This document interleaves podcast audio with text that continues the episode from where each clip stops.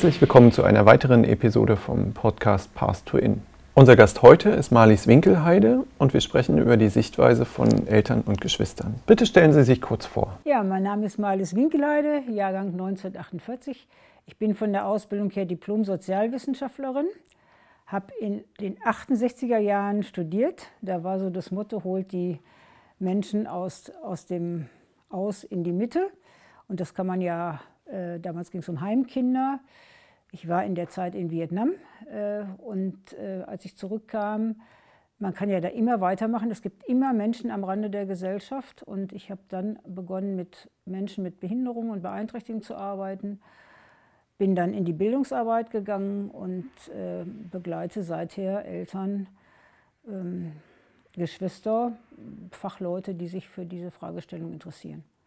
Was sind aus Ihrer Sicht zentrale Fragen, die sich bezogen auf Geschwisterkinder von Kindern mit Beeinträchtigungen immer gestellt haben oder noch stellen? Also die Frage der Gerechtigkeit. Also ist es gerecht äh, im Zusammen, kann es überhaupt gerecht sein im Zusammenleben mit äh, Kindern äh, oder Geschwistern mit Beeinträchtigungen? Dann, wie werde ich gesehen? Werde ich so gesehen, wie ich gesehen werden will? Oder muss ich äh, funktionieren? Äh, was bin ich wert? Die Frage der Gleichwertigkeit. Äh, das drückt sich ja auch aus in unserem Logo. Also Geschwister und äh, behinderte Kinder stehen auf einer Stufe, also sind gleich viel wert. Und äh, es geht nicht um Zeit, sondern es geht darum, wie werde ich gesehen und was hat mein Leben äh, geprägt, dadurch, dass ich Schwester oder Bruder eines Menschen mit Beeinträchtigung bin. Damit kommen eigentlich alle. Oder heute kommen Kinder äh, speziell auch in Zeiten der Inklusion, darum geht es ja auch, äh, mit der Frage, darf ich überhaupt sagen, dass ich solch einen Bruder, eine Schwester habe oder wie rede ich darüber? Und wenn ich nicht sehen darf, was ich eigentlich sehe, äh, äh, wie soll ich denn damit umgehen? Also wenn, alle kind, wenn das nicht benannt werden darf, was meine Schwester, mein Bruder hat, bin ich dann Geschwisterkind? Das ist eine große neue Fragestellung. Mhm.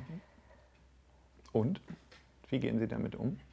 Das ist eine Schwierigkeit, weil äh, mein Bestreben ist dann, dass jetzt nicht die Geschwisterkinder diejenigen werden, die sozusagen benachteiligt werden, weil sie nicht sehen dürfen, was sie sehen.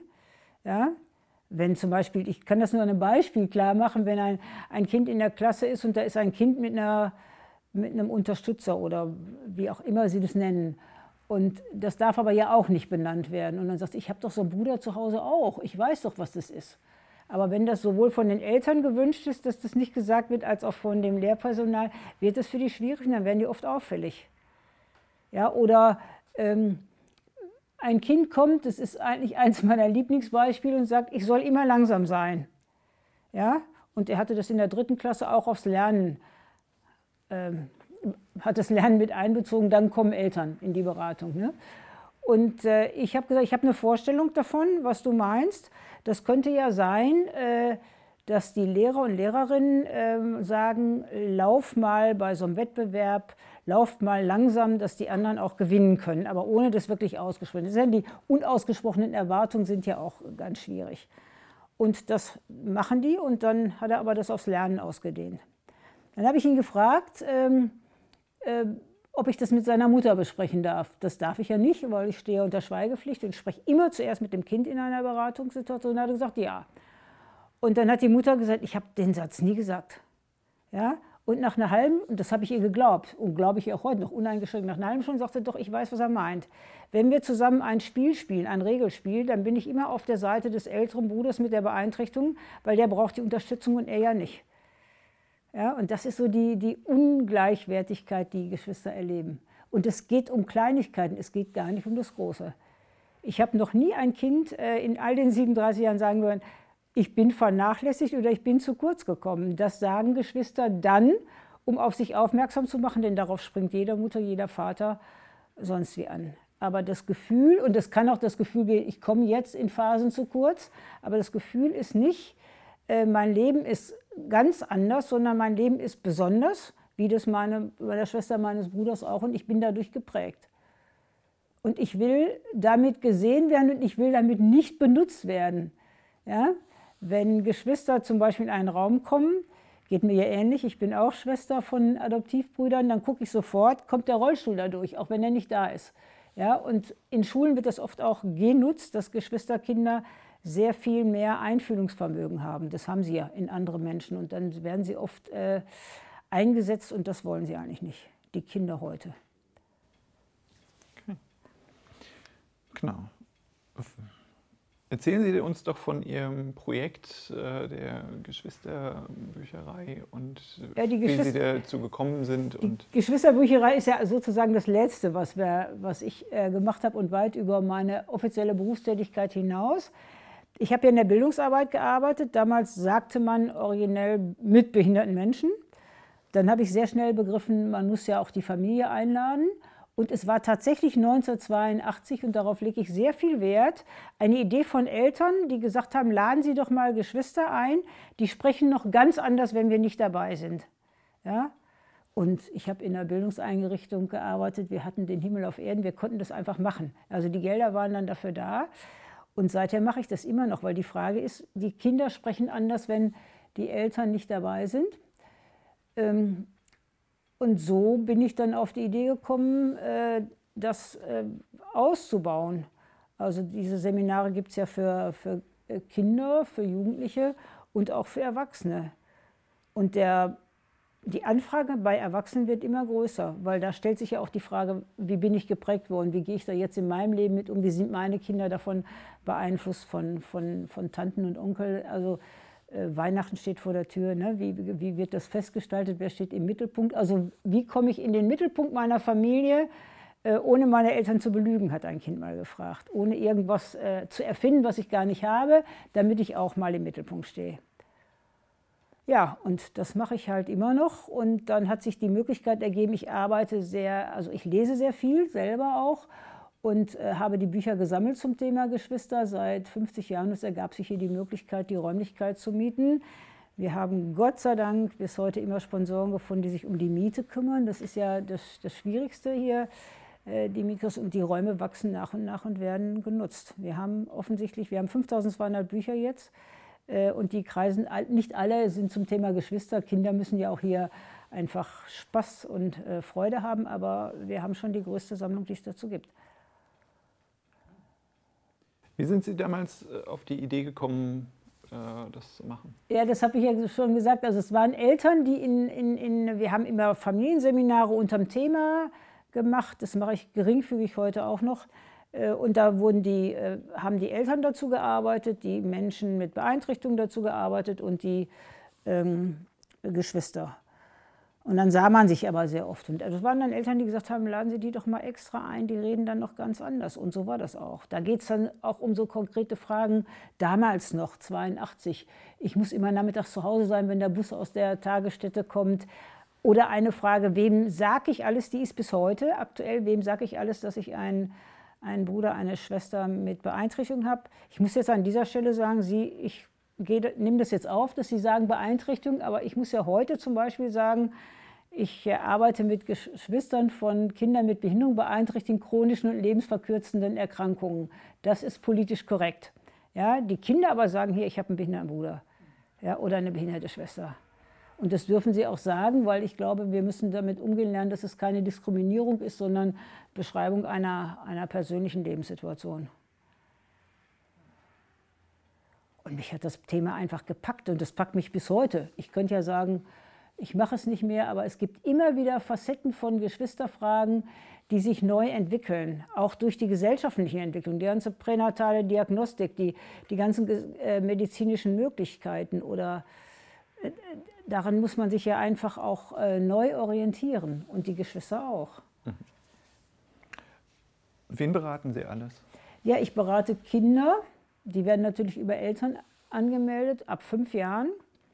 Jugendliche kommen auch, aber die kommen schon einzeln und äh, viele Erwachsenengeschwister und Fachleute im, im Bereich, wie gestalte ich so eine, eine Begleitung von Geschwistern. Ich sage ja immer, ich biete Begleitung an und das kann ich ja jetzt, glaube ich, mit Recht sagen. Ich mache das 37 Jahre und ich erlebe zum Beispiel jetzt äh, seit drei Jahren, dass äh, Kinder, die früher in Seminaren waren, äh, wieder zurückkommen und sagen, ich habe jetzt eine neue Fragestellung. Gibt es dich noch und kann ich jetzt noch mal kommen? Das finde ich ganz spannend. Ja, was sich so in den, wenn ein Mensch begleitet ist, das heißt ja nicht, dass er ein Defizit hat. Also ich sage ganz genau, die Tatsache, einen Bruder, eine Schwester mit Behinderung zu haben oder Beeinträchtigung, ist keine Indikation für eine Therapie. Dann muss schon was anderes dazukommen. Aber es ist schon eine Lebenssituation, wo es sich lohnt, manchmal hinzugucken. Und wir machen das ja bewusst im Bildungsbereich, der ja heute auch groß angesehen ist, um, um zu sagen, äh, es ist, äh, es ist kein Makel, dahin zu gehen. Ich habe nichts, ich muss nichts haben, um dahin zu gehen, sondern ich will einfach wissen, was ist mit mir. Gefühle zu benennen, ist ja auch ganz schwierig. Darf ich das denken oder fühlen, was ich gegenüber meiner Schwester, meiner, meinem Bruder äh, empfinde? Oder darf ich denken, äh, bin ich froh, dass es mich nicht getroffen hat, zum Beispiel? Ja, und wie gehe ich denn damit um? Und wenn Sie das in Gruppen austauschen, sitzen hier 20, 25 Kinder. Wir arbeiten immer noch mit der Altersgruppe von 6 bis 17 Jahren. Das ist wunderbar, weil die einen lernen von den anderen. Und dann sagen die, boah, alle verstehen mich hier. Obwohl die andere Brüder, andere Schwestern haben, aber alle verstehen, was ich aus der Schule erzähle, was ich aus der Familie äh, erzähle. Und das ist eigentlich das Geheimnis. Das machen die Kinder selber. Wir sind dann nur die Begleiter. Und dann gibt es äh, halt regelmäßige Termine. Ja, also Beratung kann man ja anfragen, mhm. aber das Ziel meiner Beratung ist eigentlich, dass Kinder in, äh, in Gruppen gehen. Und wir bieten hier ähm, Seminareien an. Das ist auch das Modell, was ich am meisten liebe. Äh, da meldet man sich für fünf Termine an. Die sind schuljahresbegleitend, fängt aber erst nach den Herbstferien an oder dieses Mal äh, im Januar. Und dann gibt es fünf Termine, an denen sich dieselbe Gruppe trifft, so alle fünf, sechs Wochen. Und dann gibt es ein Abschlusswochenende mit den Eltern und ausschließlich den Geschwistern. Da zeigen dann die Geschwister den Eltern, was sie gelernt haben. Zwischen diesen äh, äh einzelnen Terminen gibt es dann Post für die Kinder. Das äh, habe ich schon immer so gemacht, das mache ich auch bis zum Schluss so weiter. Das ist natürlich aufwendig, aber das ist toll. Und wenn Sie mit äh, einer Gruppe arbeiten, die Sie dann kennen, dann wird es auch immer intensiver. Und wenn dann ein Kind zusätzlich was braucht und Eltern das ermöglichen können, dann äh, sind natürlich durch diese Räumlichkeiten, die ich jederzeit nutzen kann, und äh, natürlich auch Möglichkeiten gegeben. Sehr spannend. Und äh,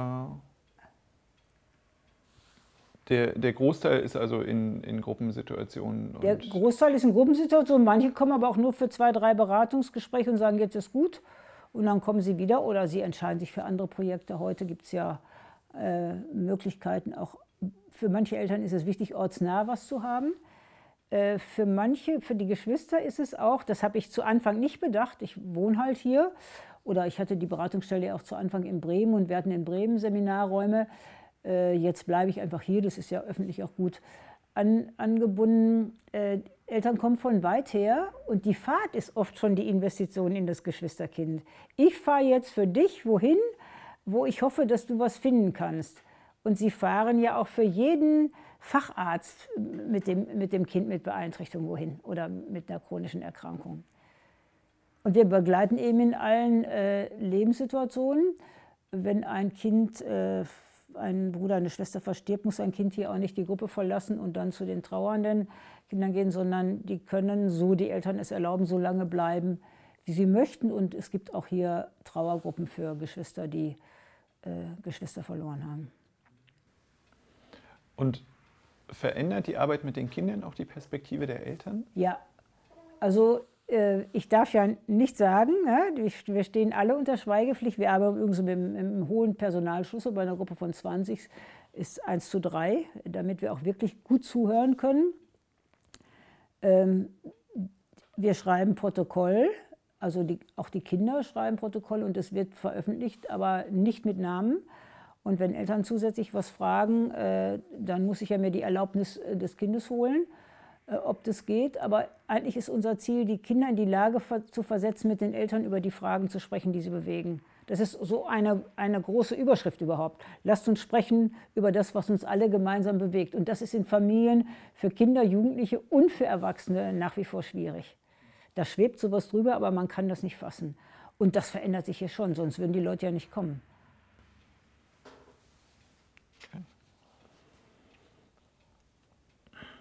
Was ist das Besondere, wenn man mit einem Geschwisterkind mit Beeinträchtigung aufwächst? Ich meine, man, man lernt äh, Leben kennen in verschiedenen Facetten, was andere so vielleicht auch nie kennenlernen. ein Kind, was langsamer denkt, was äh, langsamer lernt zu sprechen, was im Rollstuhl ist, wo, wo Dinge äh, eingeschränkt sind, äh, schwerst mehrfachbehinderte Kinder, die nicht, nicht alleine essen können. Man lernt also ja Leben kennen in verschiedenen Facetten und, äh, und hat dann eine starke Beziehung auch noch zu dem Bruder oder Schwester. Äh, ich habe noch, die Geschwister reden ja nicht, also ich habe Kinder noch nicht über Defizite reden hören. Wenn die sagen, meine Schwester braucht viele Hände, um, um leben zu können. Ja, da müssen Sie schon fragen, was kann sie nicht alleine? Ja? Und das sind, äh, da sind die Geschwister auch mir immer noch voraus. Die haben das oft von klein auf. Dann, ähm, also sie lernen Leben in verschiedenen Formen kennen. Dann, und auch in der Zeit der Versorgung, was, wie viel braucht, was man braucht, äh, was man selber nicht braucht. Äh, Natürlich gibt es die ungleiche Verteilung der Zeit in den Familien, äh, wo Eltern aber sehr bemüht sind, nicht auszugleichen, sondern andere Angebote zu machen. Es geht immer um die Momente ungeteilter Aufmerksamkeit, nicht um zusätzliche Dinge, die Eltern gar nicht leisten können. Und ähm, ja, Geschwister lernen Rücksicht zu nehmen und lernen sich einfühlen zu können in, in anderes Leben. Aber und lernen natürlich, dass andere sie damit nicht verstehen. In der Öffentlichkeit wird nach wie vor geguckt, äh, in der Schule weiß man nicht, darf ich das sagen. Ja, früher, ähm, äh, also die, die Frage der Diskriminierung bleibt ja. Und die Schimpfworte, das kann ich nur nach 37 Jahren sagen, auf den Schulhöfen, die nehmen zu und nicht ab. Ja, die werden subtiler oft und, und breiter aufgestellt, aber wenn Sie hier Kinder fragen, was wird auf dem Schulhof gesagt, dann haben sie innerhalb von 10 Minuten 35 Schimpfworte, die ich nicht mal kannte. Ja? Was übrigens nichts heißen muss, aber wenn Sie sich damit befasst haben, dann wissen Sie was so. Aber da, da, das wird, ist ganz, ja, heute wäre das doch nicht mehr notwendig, du bist genauso äh, blöd wie dein Bruder. Und, und das sind schon Schwierigkeiten, mit denen Geschwister von klein an umgehen lernen müssen. Dann kommt hinzu, äh, dass sie ja oft eine andere Position haben. Also mit den Geschwisterpositionen ist der Bruder, die Schwester mit einer starken Beeinträchtigung der Ältere, dann wechseln ja die Rollen. Dann bin ich sozusagen die kleine, große Schwester oder der kleine, große Bruder, aber ohne das meinen Bruder wirklich spüren zu lassen. Also die haben eine ganz große möglich also Chance auch, äh, aber auch Verpflichtung, sich da, äh, da hineinzufühlen. Über welche Themen sprechen Sie mit den Kindern? Ja, wir, wir schreiben ja immer ähm, Themen aus, wir machen keine Umwege sondern, und das sind also immer Gerechtigkeit, aber auch, also ich werde im nächsten Jahr arbeiten, wo ist der Schlüssel, dass das Gespräch zwischen Eltern und Geschwistern anders funktioniert, als es oft funktioniert. Ja, was sind die Knotenpunkte? Äh, es geht immer um Gerechtigkeit, es geht immer, wie kann ich mich vermitteln, wie kann ich in den Mittelpunkt kommen. Wir arbeiten ja da auch viel mit äh, Symbolen ohne jemanden zu verletzen, wie muss ich sprechen, damit meine Bedürfnisse gesehen werden? Und wie werde ich so gesehen, wie ich äh, gesehen werden will? Also viele haben ja Bilder von Geschwistern und wollen dann ausgleichen und dann gibt es viele Geschenke oder dann gibt es viele andere Angebote, aber wie will ich eigentlich gesehen werden? Das sind so die Zentralthemen. Ich sehe mich so, warum kann meine Eltern, meine Großeltern, die werden ja oft mit einbezogen, mich nicht, mich nicht anders sehen? Ich will nicht festgelegt werden auf die Rolle. Ich bin auch noch... Ähm, wer anders. Ich bin nicht nur Geschwisterkind, also ich bin in Vereinen und sonst wie. Und das Thema Verantwortung, äh, wie verantwortlich bin ich und wie lange bin ich verantwortlich und welche Verantwortung fühle ich und welche wird mir gegeben. Und dazwischen zu unterscheiden lernen, ist ein langer, lebenslanger Lernprozess. Manchmal fühle ich mich ja verantwortlich und niemand macht mich dafür verantwortlich. Allerdings glaube ich auch, dass Eltern die Kinder, Eltern kommen heute auch schon lange und sagen, mein Kind muss ja nicht äh, verantwortlich sein. Aber natürlich fühlen sich die Geschwister verantwortlich, denn es sind ihre Schwestern und ihre Brüder. Also das Thema Verantwortung ist ein sehr großes und eine Kernfrage, die sich durchzieht, äh, werde ich noch geliebt, wenn ich Nein sage? Nein, da helfe ich nicht, das mache ich nicht. Nein, ich, bei den Erwachsenen, nein, ich übernehme die, die Betreuung nicht, äh, werde ich dann noch geliebt. Äh, mit welchen Fragen kommen die Kinder? Das haben Sie gerade gestellt. Das habe ich gerade beantwortet. Nee, das waren äh, welche Themen. Aber die, also, die, die, ja, die Fragen, wie kann ich mit meinen Eltern sprechen? Ähm, wie kann ich mit meinen Eltern sprechen? Wie kann ich das meinen Großeltern vermitteln? Wie spreche ich in der Schulklasse davon? Ja, ähm, eine große Frage ist auch, verrate ich eigentlich meine Schwester, meinen Bruder, wenn ich nicht jedem sage, dass ich einen Bruder, eine Schwester mit einer Beeinträchtigung habe? Also das äh, muss ich eigentlich immer meine Geschwister verteidigen, wenn in der Öffentlichkeit darüber gelästert wird. Daran werden übrigens auch alle Mitarbeiterinnen äh, getestet. Was sagst du eigentlich, wenn im, in der Straßenbahn oder im Bus über, äh, über Behinderte ge, gelästert wird? Äh, schaltest du dich da jedes Mal ein? Das, man hat so den Impuls, man müsste, aber man tut es vielleicht nicht immer. Also verrate ich. Äh, und die Frage der Verantwortung. Und wie, wie, wichtig bin ich eigentlich für meine Eltern? Also das, wie wichtig bin ich für meine Eltern und wie kann ich das rausbekommen? Wenn zum Beispiel ein Kind kommt mit der Aussage, ähm, jetzt bei einer chronischen Erkrankung, so wichtig wie meine Schwester kann ich gar nicht werden, mein Papa hat nur eine Niere.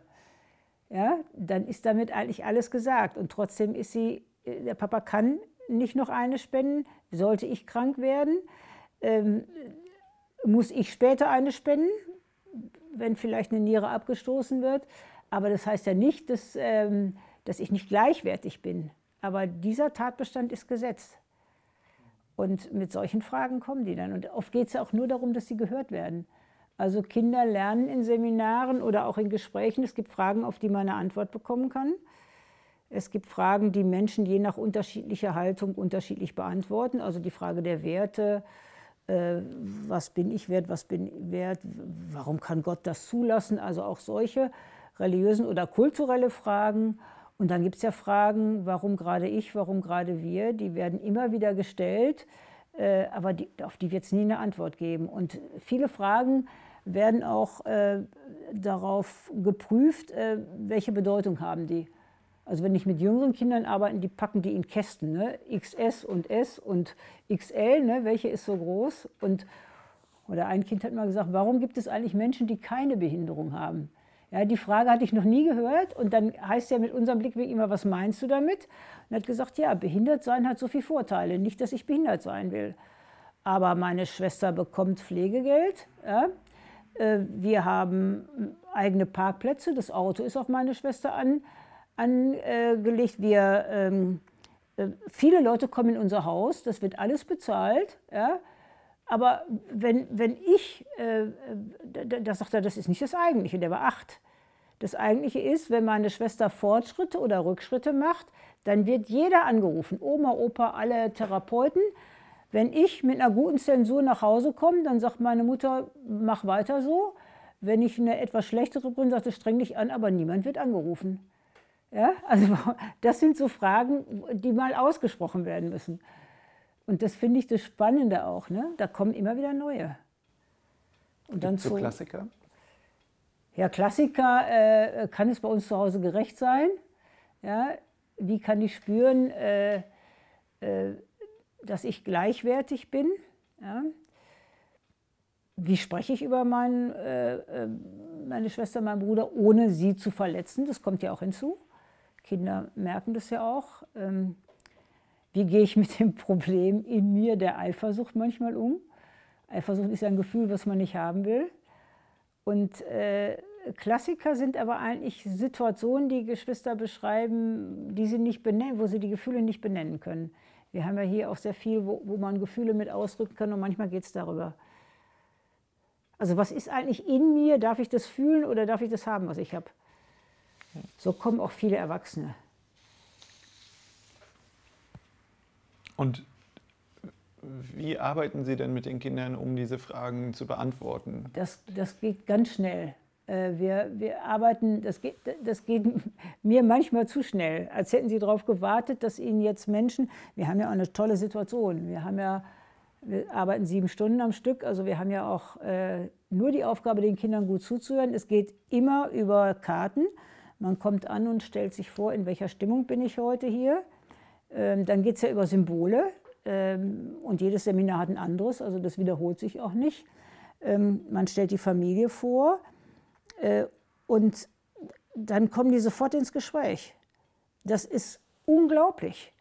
Und es sind viele Kinder heute dabei, die in den Klassen die Clown spielen, die die Verweigerer sind. Ne? Ich sage manchmal, wenn die Lehrer und jetzt hier, wenn die würden uns nicht glauben, dass wir mit dieser Gruppe, sechs bis 16 Jahren, drei Viertelstunden diskutieren können. Da gibt es natürlich auch Pausen, es gibt Es gibt viel Spielzeug, es gibt auch schräges Spielzeug, also da, wo man sich erproben kann. Es kann in der Gruppe auch äh, jetzt mal Konkurrenz gelebt werden, was oft zu Hause nicht ist. Es ist ja nicht, es sind keine einfachen Gruppen oft im Umfeld.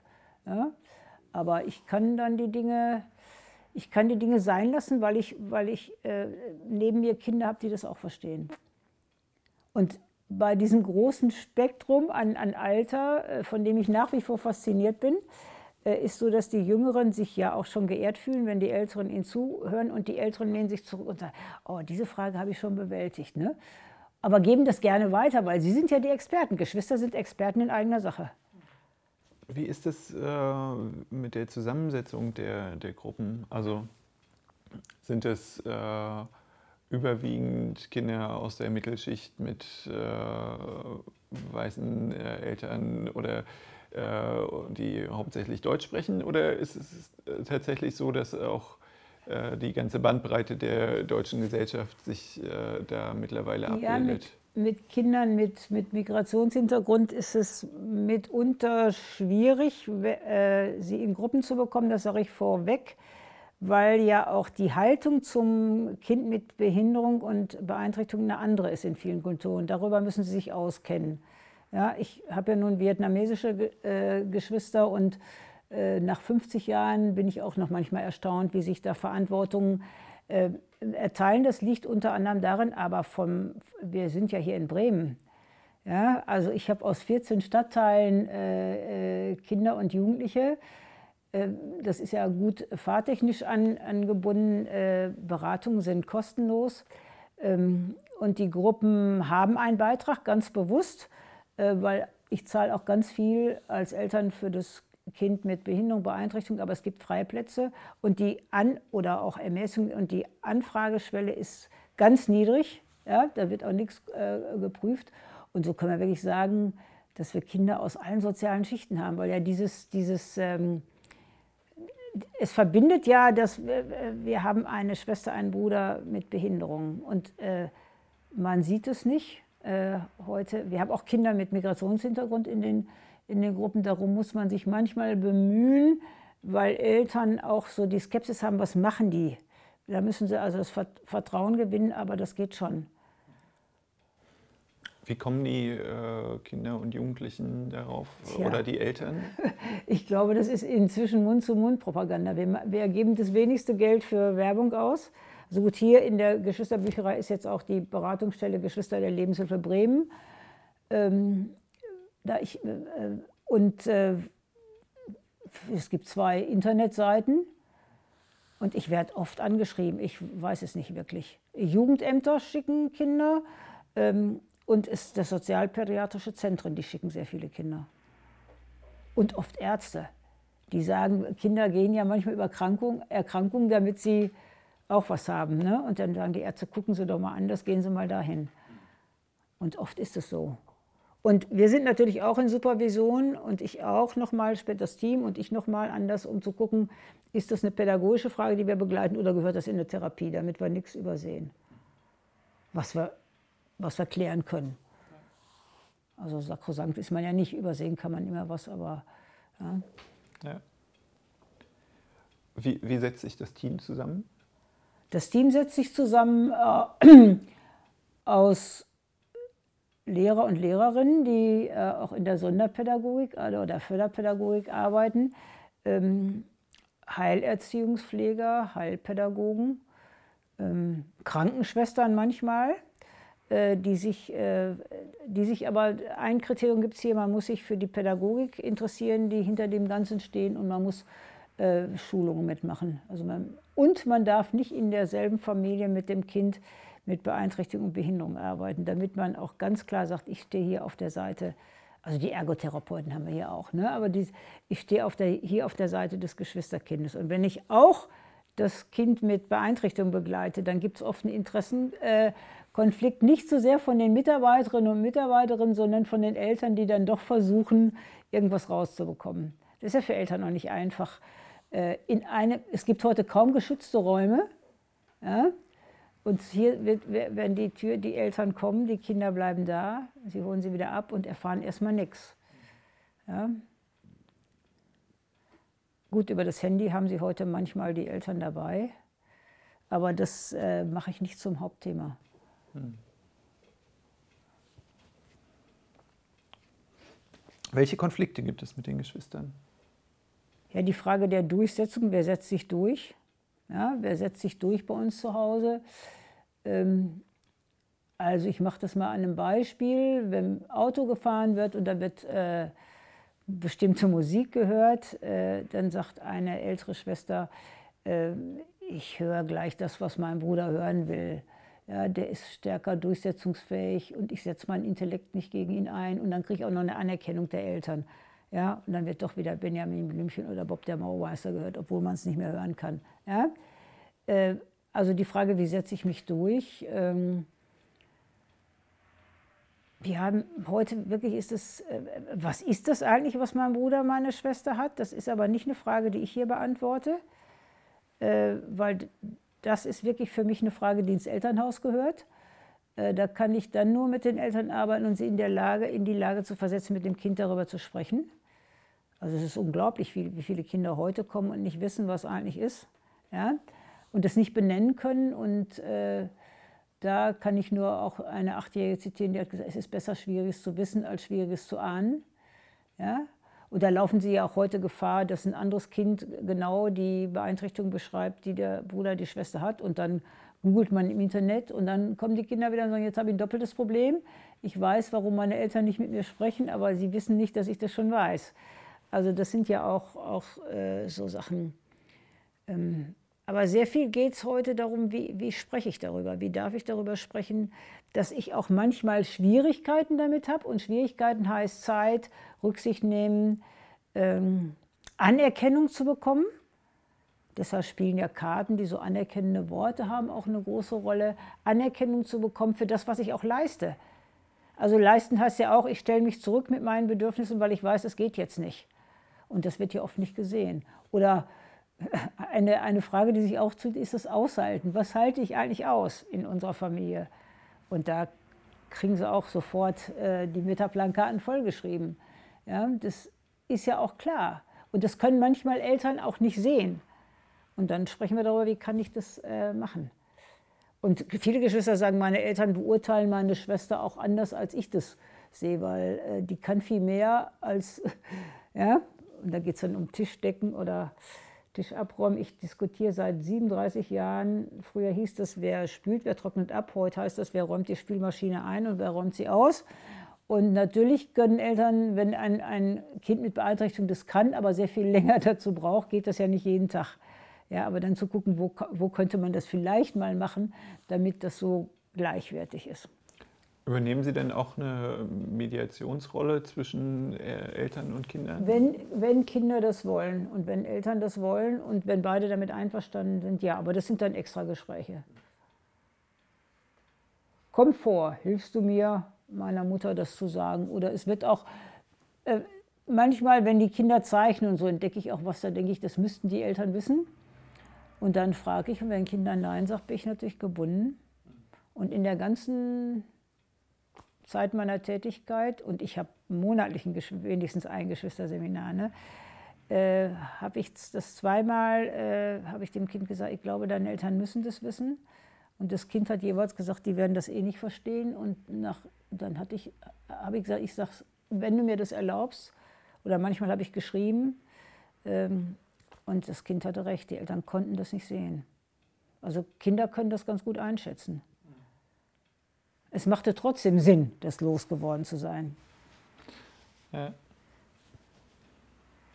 Sie geben ja auch die Zeitschrift äh, Geschwisterrundschau heraus. Äh. Können Sie dazu noch was sagen? Ja, seit, seit zwei Jahren, äh, beziehungsweise seit dreien. Wir arbeiten ja nach der Korschak äh, oder nach den Leitlinien der Korschak-Gedanken und Korschak hatte eine kleine Rundschau für die Kinder aus seinen Heimen eingerichtet. Und mit den Jugendlichen fahre ich, manchmal machen wir Studienfahrten nach, nach Warschau und dann war so die Idee, wir machen erstmal eine kleine Rundschau über unsere Warschau-Fahrten und dann hat sich das ausgeweitet auf, wir geben eine Geschwister-Rundschau raus, inzwischen haben wir ja vier.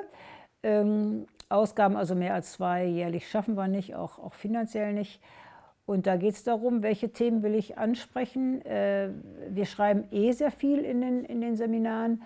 Ähm, andere darüber informieren. Hm, wir werden das im nächsten Jahr ausweiten, indem sich auch andere Projekte daran beteiligen können, sodass die Frage der, der Geschwister irgendwie publik wird. Die, die Zeitung wird äh, inzwischen 700 Mal verteilt, das hätten wir auch nicht gedacht. Das ja mein eigener, eigener Posten und viel angefragt. Genau, Sie haben jetzt äh, Korczak schon angesprochen. Die Geschwisterbücherei wurde ja nach ihm benannt. Äh, was hat Ihnen aus Ihrer Sicht so besonders gemacht? Mhm. Also, dass die Geschwisterbücherei so benannt wurde, das war eine Entscheidung der Geschwister, die, die häufiger hierher kommen. Ne? Das, wir haben ja die Möglichkeit, was, wie heißt es denn? Dann heißt es Janusz Korczak Geschwisterbücherei. Der Ort hat lange nicht verstanden hier, wo ich lebe, was das eigentlich heißt. Ähm, Korczak, der ja nun äh, hat also ich, sich immer für Kinderrechte eingesetzt schon sehr früh. Ähm, er hat äh, uns gezeigt, dass, es, äh, dass dem Kind zu folgen ist. Dass wir keine Theorie drüber stülpen können, sondern er hat gesagt, ihr sagt, äh, der Umgang mit Kindern ermüdet uns, wir müssen uns hinabbeugen, kleiner machen. Und er sagt, ihr irrt euch zu den Erziehern, wir müssen uns auf die Zehenspitzen stellen, um, um zu verstehen. Also mache dir mal ein Beispiel, wenn ein Kind kommt und sagt, ich habe einen Bruder, aber ich hätte gern einen richtigen, dann äh, heißt es, was meinst du damit? Dann sagt er, ich habe einen Bruder im Rollstuhl, ich hätte gerne einen Bruder, mit dem ich äh, Fußball spielen wollte und ich habe einen älteren Bruder, äh, äh, ich muss auf den aufpassen und eigentlich wäre das umgekehrt. Der sagt ja nicht, ich mag den nicht, sondern der sagt es provozierend, damit man ihn fragt. Und so ist oft, also Korschak, der Leitgedanke, hör genau hin, was das Kind sagt und, äh, äh, und hab nicht vorher die Antwort parat, was du dem Kind sagen wirst mit dem mit der Fragestellung, wer kommt. Wir reden ja nicht von Problemen, wir reden ja von, von Fragestellungen.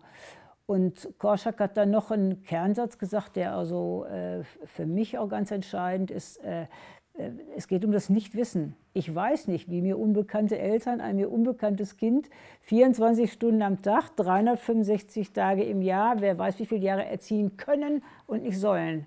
Ich kann nicht sagen, machen Sie das so, dann wird es zu, die, zu dieser Schwierigkeit nicht kommen.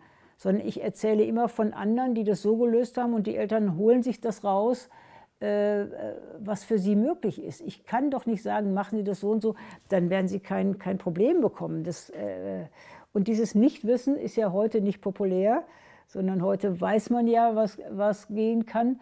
Und äh, ja, und das finde ich an Koschak so äh, herausfordernd. Es, es geht ja um Kinderrechte, die durchgesetzt werden.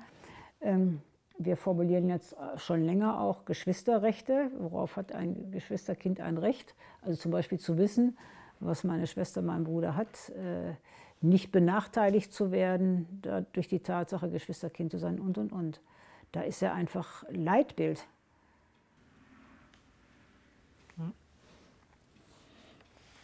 Das mit dem Wissen über Behinderung ist ja tatsächlich äh, ein großes äh, Problem, auch, also auch in der Arbeit mit Kindern mit Beeinträchtigung ja, beispielsweise. Ja. Äh, wenn ich als Lehrerin oder als Lehrer äh, tätig bin und weiß, okay, die Eltern haben das mit dem Kind irgendwie noch nicht thematisiert äh, oder wollen es auch nicht thematisieren, progenitäre Erkrankungen ja, beispielsweise. Ähm, was, was macht man dann? Und das äh, kann ich mir vorstellen, dass das dann auch schwierig ist, äh, die, die Rolle dann auch für Geschwister da an der Stelle, wenn ja, man selber ja. was weiß, was das Geschwisterkind vielleicht auch noch nicht weiß und so. Also das, das, ist, das bringt auch wirklich durcheinander. Und dann ist so ein bisschen die Verkehrung, dass heute dann die Geschwisterkinder die Schwierigen werden und die anderen, anderen nicht. Äh, ich habe ja auch äh, Kinder mit Beeinträchtigungsberatung, also von der anderen Seite her, und die sagen doch, was habe ich denn eigentlich? Alle sagen, ich bin so wie die anderen, aber ich bin doch so nicht die merken das ja auch selber. Mhm. und da geht es eben wieder um den gleichen Wert trotz unterschiedlicher Fähigkeiten. Ja. Welche Rolle, Rolle, spielen Schulen oder auch äh, Lehrkräfte?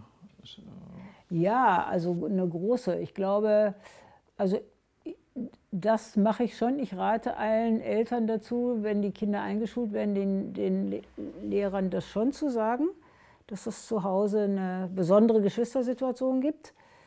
Ähm, nicht so, es ist normal, verschieden zu sein und dann darf man nicht darüber sprechen. Äh, Sie könnten, wenn Sie aufmerksam sind, äh, mitbekommen, welche Schimpfworte existieren, welche Benachteiligungen existieren oder worüber das Geschwisterkind auch mal sprechen möchte. gelegentlich gestalte ich auch in, in, in Grundschulklassen eher äh, Fragestellungen zum Thema Geschwister. Das ist ganz spannend, wie viele Geschwister dann da plötzlich sind, von denen man das nicht weiß. Machen Sie auch äh, Fortbildungen für Lehrkräfte? Ja, in den Fortbildungen, die ich anbiete, sind auch Lehrer und Lehrerinnen dabei. Speziell habe ich das als Zielgruppe noch nicht, aber das könnte ja mal eine, eine Idee sein, ähm, weil das ist wirklich für die Kinder schwierig. Also sich auch an den Lehrer zu wenden und dann, damit dann verstanden zu werden. Das heißt nicht, dass Lehrer sich nicht darum bemühen. Ja, aber, oder auch dieses, manche Kinder sagen ja auch, ich werde oft ausgenutzt. Ne? Ich, ich, ich sehe das ja, äh, was jetzt das Kind braucht und dann machen die das einfach auf dem Schulhof oder so. Ja? Oder wenn Klassenfahrten anstehen und die Zimmer verteilt werden in der inklusiven Klasse, da kann ich heute schon wetten, welches Kind äh, mit dem Inklusionskind in der, in, im Zimmer schlafen wird. Ja? Und das, da, da rufen Eltern sofort an, muss das sein? Ich sage, nee, das muss nicht sein. Ja, aber Geschwisterkinder sagen dann oft, ich mache das aber, weil ich nicht will, dass das andere diskriminiert wird. Also da gäbe es schon, schon Bedarf. Okay. Gut. Äh, so, und die Frage mit dem, wie arbeiten Sie mit den Kindern, die äh, hatte ich bei meinem Dokument noch äh, mit dazu geschrieben. Die hatte ich jetzt ja, hier nicht ich habe ein bisschen schon beantwortet, ne? genau. dass wir immer äh, Gegenstände nehmen, über die sie sich ausdrücken können. Sie sehen ja auch, dass die Räume hier voll davon sind. Und äh, man kommt über das Spiel oder auch über ein Buch äh, ins Gespräch. Also ich bin kein Therapeut, das ist mir auch sehr bewusst, wir alle nicht. Ja, das ist keine therapeutische Fragestellung, aber so über das Spiel, was alle alle gerne machen irgendwie, oder, oder eben den Ausdruck. Ein Magnet geht es um Festhalten, Loslassen, eine Klammer, da äh, äh, geht es um, ähm, was halte ich eigentlich fest, was halte ich aus. Äh, da können Kreisel, ne? wie, wie, wie komme ich in den Mittelpunkt meiner Familie. Und dann kommt es ja immer noch darauf an, wenn die verteilt werden. Wenn Sie zum Beispiel 35 Kreisel haben bei 20 Kindern in der Gruppe, also Sie müssen immer mehr haben, das ist auch ein Prinzip, als wir Leute sind, damit nicht der, der oder die Letzte denkt, äh, ich kriege jetzt das, was übrig bleibt. Und bis dann, ich möchte gern diesen ja, oder ich möchte gern jenen, das dauert. Und diese Prozesse, wie komme ich gerecht an das Teil, was ich jetzt mitnehmen möchte, die dauern und die sind in keiner Familie so möglich, weil die Zeit hat man gar nicht. Aber darüber wird oft äh, was ausgedrückt. Ne? Oder wenn einer immer nur das teilnimmt, was ein anderer genommen hat, egal was es ist, dann kommen sie ja auf Dauer auch raus, da ist jetzt eine Konkurrenz, die hat ja gar nichts damit zu tun, dass man das haben will. Oder wenn sie Karten da liegen haben, sehr viele, und Kind geht rum und sagt, für mich ist heute nichts dabei. Ja? Äh, das ist immer auch, äh, dann wissen die, ich gebe mir sehr viel Mühe, die Dinge, die so in sind, wie Einhörner, Pferde, Erdmännchen, äh, aber auch schicke Sprüche, alles da zu haben. Und so ein Kind ist nichts dabei, dann denke ich mir, na, was habe ich denn übersehen? Und dann sage ich, was sollte denn sein? Ja, weiß ich auch nicht. Ja, und das ist dann ja immer eine Fragestellung, gerade der Pubertierenden, ich, ich kann mich jetzt gerade nicht ausdrücken. Und wenn ein Kind sagt, hier sind gar keine Blumenkarten, ich hätte gerne Blumenkarten, sind beim nächsten Mal Blumenkarten dabei, das nimmt das garantiert nicht. Es geht ja dann nur darum, bin ich gesehen worden mit meinem Wunsch. Und darauf können wir eingehen, ne, mit ganz viel Zeit. Und da proben die uns auch bis aufs, ja, äh, bis aufs Äußerste. Da stehen schon alle Eltern vor der Tür, weil die abholen wollen. Und dann gibt es so in der Abschlussrunde irgendeine Fragestellung. Ja, immer. Ja, das, äh, und in einer Seminarreihe können Sie sagen, ich habe das aufgeschrieben, ein Mitarbeiter führt ja auch Protokoll nur für uns. Ähm, ich habe das aufgeschrieben, wir gehen nächstes Mal darauf ein, wenn Sie wegfahren wieder, äh, dann müssen Sie sagen, gut, was können wir jetzt dazu noch sagen? Dann gibt es die Möglichkeiten, nochmal auszutauschen. Wenn keine Züge eine Rolle spielen, kann man das um fünf Minuten oder zehn Minuten verlängern, mehr aber auch nicht. Meist reicht die Zeit aber auch, wenn sie, wenn sie zehn vor fünf, dann, dann wird nochmal eine Frage gestellt, die ganz wichtig ist, wo man so lange, so lange Anlauf äh, hatte. Ja, so. Und dann gibt es immer noch die Möglichkeit, ich schreibe auch Briefe und äh, wir schreiben auch viel Karten auch untereinander und dann, äh, ich habe die Frage mitgenommen und du kriegst einen Brief dazu und du, wir treten in den Austausch. Das fragen übrigens Erwachsene Geschwister. Erwachsene Geschwister aus der Bundesrepublik finden mich übers Internet und die fragen heute zunehmend an, kann ich Ihnen mal einen Brief schreiben, um meine Situation zu beschreiben. Ich will nur mal, dass das einer versteht. Ist auch ganz spannend, ist neu. Also, aber so seit zwei, drei Jahren. Aber es ist schön, dass Sie dann auch äh, sich auch da zuständig fühlen. Äh. Ja, ich kann ja meine Zeit, ich lebe allein, ich kann meine Zeit da, äh, da einteilen. Ich kann ja auch nicht von, ich, ich kann relativ zeitnah reagieren. Ja, äh, aber ich kriege ganz oft, also häufig solche, ne, oft ist noch vielleicht, aber sicher zwei, drei im Monat. Heute kann ich Ihnen mal länger schreiben. Oder es kommt eine Mail, die lang ist. Äh, ich wollte es einfach mal geschrieben haben. Hm. Das sind auch neue Entwicklungen. Gibt es da äh, spezifische Herausforderungen für, für ältere Geschwisterkinder? Ja, wenn es so darum geht, äh, die Eltern sind nicht bereit, äh, den Bruder, die Schwester in eine Einrichtung zu geben, bevor sie es selber nicht mehr können. Das sind ja so Herausforderungen. Ne? Und muss ich dann Betreuer werden? Äh, wenn meine Eltern das aber nicht tun, was mache ich denn dann? Da muss man halt abwarten. Also das sind schon so Fragestellungen, die quälend sind, wenn die Eltern auch den Absprung nicht schaffen. Ne? Und man aber als, als Kind, als Erwachsener schon sieht, sie sollten jetzt. Ja? Und dann kommen oft so lange, lange Mails von überall her.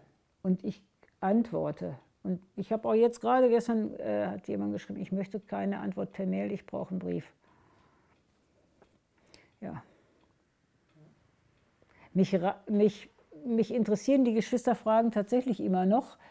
Ähm, weil es so neue Entwicklungen gibt. Ich, werd, ich habe ja einige Bücher geschrieben und werde noch eins schreiben über so Langzeitbegleitung, weil ich das so spannend finde. Mit welchen Fragen kommen die heute wieder oder heute neu? Welche Fragen würden Sie den Studierenden gerne mit auf den Weg geben? Ja, das, die, die, die wichtigste Frage ist, glaube ich, keine Rezepte zu verteilen. Ja, so sollten Eltern das machen oder so sollten Geschwister das lösen. Äh, das wird gefragt. Jeder sagt, wie soll ich das denn machen? Aber das soll, da sollte man sich verhüten. Wer bin ich denn? Ja, ich kann es ja eben nicht beurteilen. Äh, dann muss man selber sich ähm, informieren und eine Haltung erwerben zu all den Fragen, die Geschwister betreffen und zu, zum Beispiel zu den medizinischen und gesellschaftlichen Entwicklungen oder auch in, im schulischen Bereich. Ähm, man sollte für sich klar haben, welche Haltung habe ich zu der Fragestellung, wie lange werde ich das machen äh, ist es zum Beispiel nur um, oder ausschließlich nur, das Wort mache ich nicht, ausschließlich um meine Bachelorarbeit zu schreiben äh, oder die Masterarbeit oder geht es darüber hinaus? Das heißt, wie verlässlich bin ich für, für ein Kind da oder für einen, für einen Menschen? Und das, also das, das muss ich ja mit mir selber ausmachen. Also eine große Frage ist hier auch immer mit Mitarbeiterinnen. Ich habe im Moment noch 15.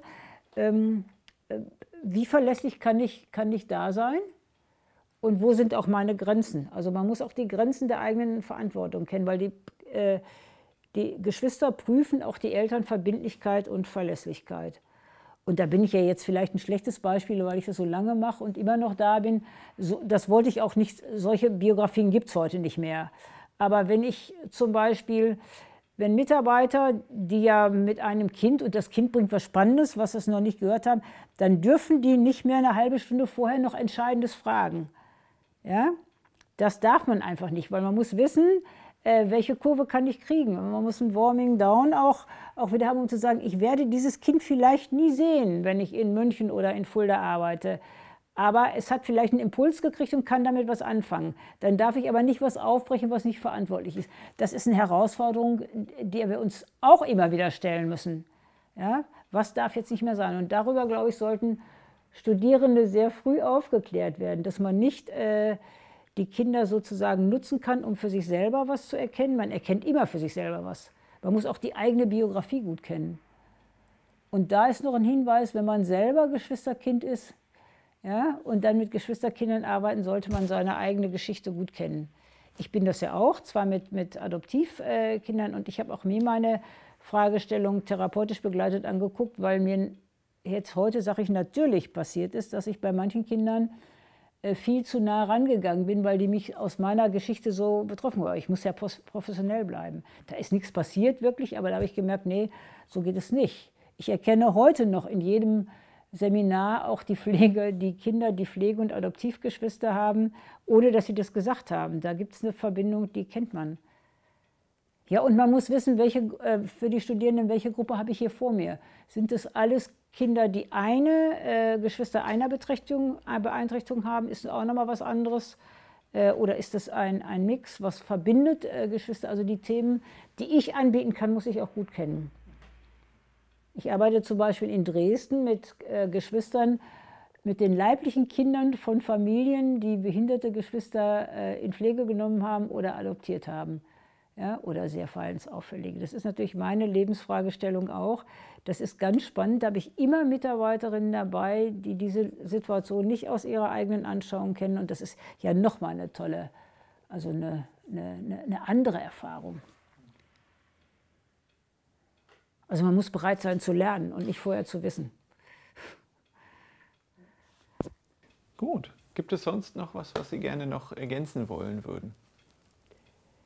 Ich möchte nur eine Bemerkung zu Korschak, glaube ich, machen. Korschak wird heute, der ja 1868 bis äh, 1942 äh, gelebt hat und äh, in dieser Zeit ja ein tragisches Ende hatte, man sollte Korschak nicht nur vom Ende sehen ja, und sagen, das könnte ich ja nie Kinder alleine lassen. Ja.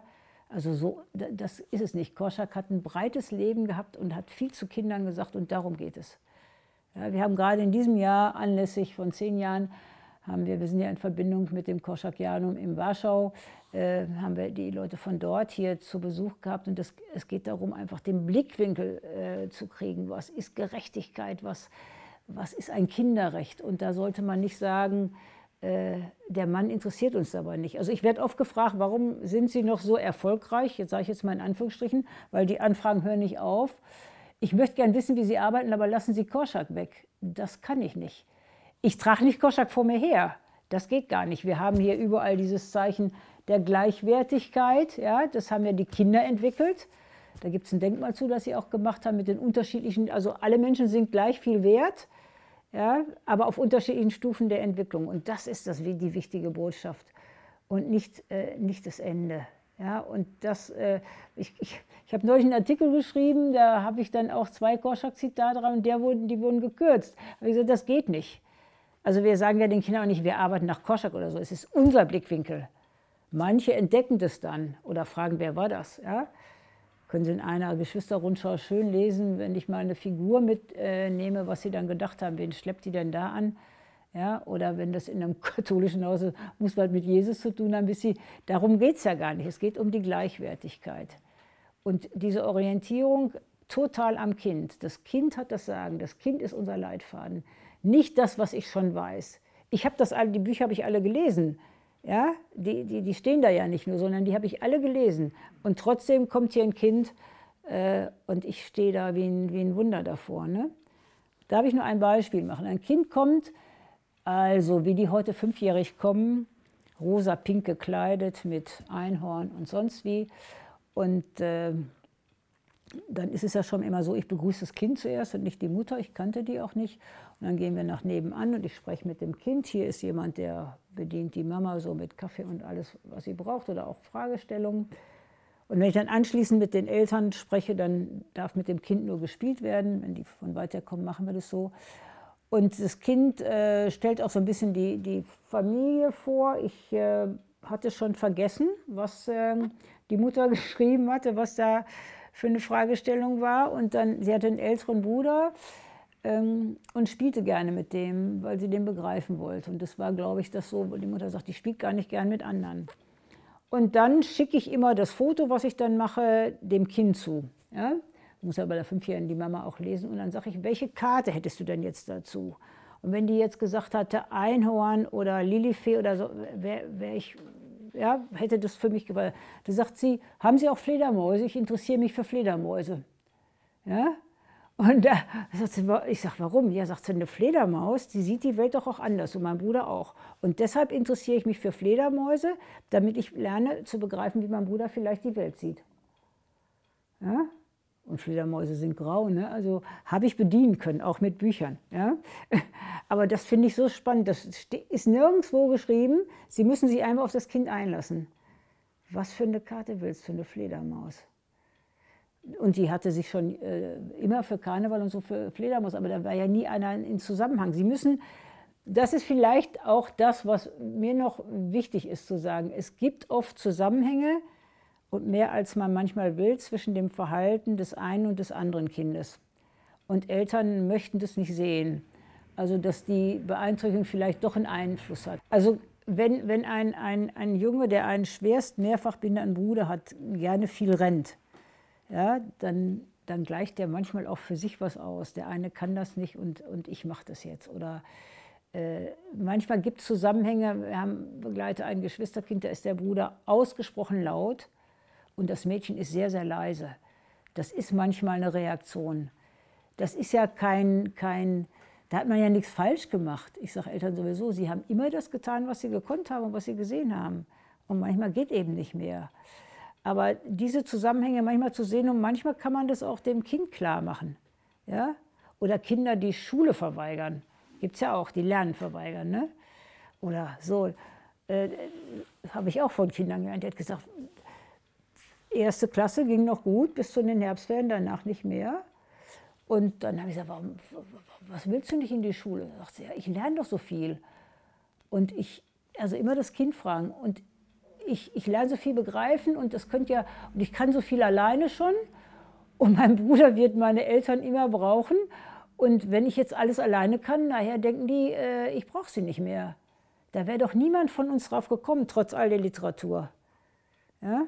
Das war ja leicht zu lösen, indem sie, da müssen sie dann äh, Eltern und Kind zusammenzuführen, war dann auch.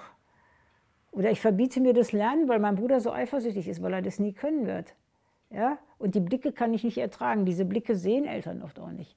Und das mal im Zusammenhang aussprechen zu dürfen und sehen zu lernen, das ist noch so eine Bitte, das, das ist nicht das Nonplusultra, das muss nicht sein, aber das ist auch kein Versagen, wenn es da Zusammenhänge gibt. Das ist einfach eine Reaktion. Ich laufe ja auch langsamer, wenn ich mit meinem Bruder mit dem Rollstuhl unterwegs bin. Ja, aber das, äh, äh, und der sagt dann, geh doch in deinem Tempo, ich kann das gar nicht haben. Der hat das erkannt. Ja, der hat mich da gelehrt. Ich habe mir gedacht, ich muss mein Tempo verlangsamen, ja, damit er vielleicht das nicht so merkt, wie langsam er eigentlich ist. Ja. Und ich renne gern quer über eine Wiese und er muss außen rumfahren, aber das ist geklärt, äh, ziemlich bald dann auch. Ja. Aber das, ähm, äh, und diesen Blickwinkel, den, den haben wir hier manchmal. Und den kann man auch Eltern vermitteln. Das ist kein Versagen, sondern es ist, es ist einfach so. Es ist ja auch, Eltern machen schon das, was sie können, aber Geschwister äh, führen ihre eigene Auseinandersetzung. Und deshalb braucht es geschützte Räume, aber wirklich geschützte Räume. Das halte ich für heute für die größte Herausforderung, dass die Räume geschützt sind und dass nicht zum Schluss mit dem Handy alles fotografiert wird und schon rauskommt, bevor es wirklich verstanden werden kann. Ähm, wenn Studierende sich jetzt die Geschwisterbücherei angucken wollen, äh, wie könnte das am besten funktionieren? Ganz einfach. Also am besten bin ich immer per Mail zu erreichen, weil ich das eben auch überall äh, abrufen kann und dann kann man einen Termin vereinbaren. Ich habe ja die, den Vorteil, dass ich äh, Zeiten bestimmen kann. Es gibt äh, zwei Beratungstage, an denen das Schieben schwer möglich wäre, aber vormittags zum Beispiel ist weniger los oder in den Abendstunden auch. Also das geht je, eigentlich jederzeit, auch am Wochenende. Okay. Gut, sehr schön. Gut. Vielen Dank. Ja, haben Sie damit das, was Sie... Ja. Ja? Ja, wenn äh, Ihnen nicht noch was einfällt, was Sie noch sagen Ach, mir fällt natürlich, ja. Also was Studierende, die sollten dranbleiben an der Fragestellung. Ne? Und was ich auch noch ganz wichtig finde, ist, dass ein Geschwisterkind sich bei allen Angeboten persönlich angesprochen fühlen muss. Also ich könnte nie so ein Methodenset äh, schreiben, sondern äh, ich habe auch immer, wenn, die, wenn wir so einen Tag arbeiten, gibt es einen Ablaufplan. Ja? Also es gibt ja, es muss eine Abschluss, eine Einführungsrunde und eine Abschlussrunde geben und es hat die Pausen. Die haben ja auch eine ganz große Funktion. Aber oft ab der zweiten Fragestellung nehmen die Kinder das in die Hand und da muss ich es natürlich in der Hand behalten. Ja? Also in der Koordination. Also wir arbeiten auch so, dass ich das Plenum der Kinder immer leite und in den Arbeitsgruppen bin ich gar nicht, das machen die Mitarbeiter, dann kommen die wieder zusammen. Aber wenn dann eine Fragestellung die wichtigste ist, dann wird die auch aufgenommen. Also man darf dann an seinem Konzept nicht hängen, nur den Schluss muss man dann wieder hinkriegen. Ja? Und das muss man mühsam lernen. Auch ich immer wieder. Aber mir gelingt es tatsächlich, wenn mir jemand sagt, Sie müssen um 16 Uhr fertig sein, dann bin ich um 16 Uhr fertig. Manchmal weiß ich auch nicht, wie das geht, aber das, äh, dann weiß man, strahlt man, glaube ich, aus, dass man jetzt nicht mehr gefragt werden will oder so. Ja? Okay, gut. Ja. Vielen, vielen Dank. Bitte. Vielen Dank für das spannende Gespräch und auch vielen Dank fürs Zuhören.